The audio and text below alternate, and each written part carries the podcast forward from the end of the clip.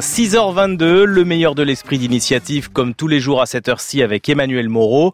Ce matin, des jardins partagés prennent racine sur les toits de Paris. Beaucoup d'acteurs privés actuellement se positionnent sur les toits. Les dernières arrivées sont bruxellois, comme a pu le constater Mathilde Gola du Figaro demain. La société euh, Peace and Love a décidé d'importer le concept de ferme urbaine sur les toits à Paris. Bon, en fait, l'idée est assez simple. À l'instar des potagers collectifs, il suffit de prendre un abonnement et de louer une petite parcelle euh, sur les toits de Paris qui auront été transformés en ferme urbaine. Pour 30 euh, euros par mois, on peut donc louer une petite parcelle de 3 mètres carrés où on pourra faire pousser des, des fruits et légumes, des plantes aromatiques. Mais c'est un professionnel qui viendra les entretenir et les faire pousser. C'est-à-dire c'est le plaisir sans l'effort. Oui, c'est un peu ça.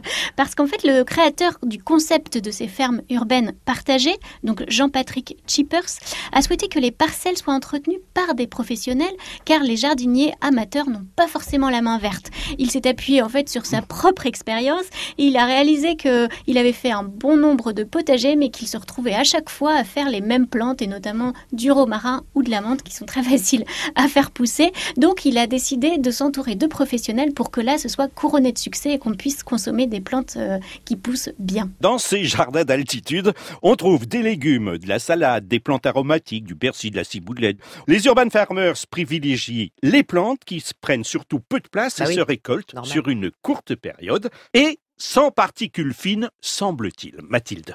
Sur ce point, le, fondateur est tout à fait rassurant en disant que le fait de se situer très haut sur les toits, les plantes poussent sans absorber les particules fines.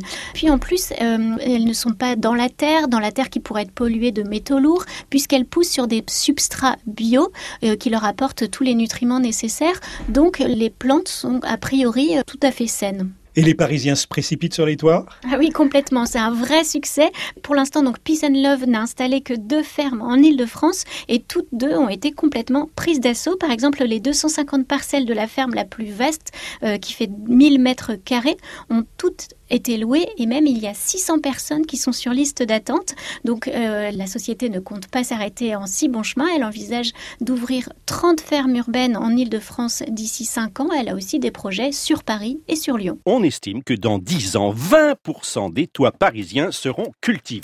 Et en attendant l'ouverture de nouveaux potagers urbains en France, eh bien vous pouvez d'ores et déjà vous inscrire sur la liste d'attente pour cultiver le vôtre dans le 15e arrondissement de Paris ou près d'ici à ici les Moulineaux. Tous les renseignements sur franceinter.fr.